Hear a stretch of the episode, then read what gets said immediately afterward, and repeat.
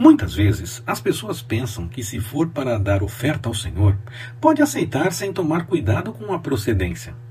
O texto nos mostra que não é bem assim, e há outras situações na Bíblia que confirmam, como quando Saul devia matar tudo e resolveu deixar algo para oferta ao Senhor, mas isso não foi agradável.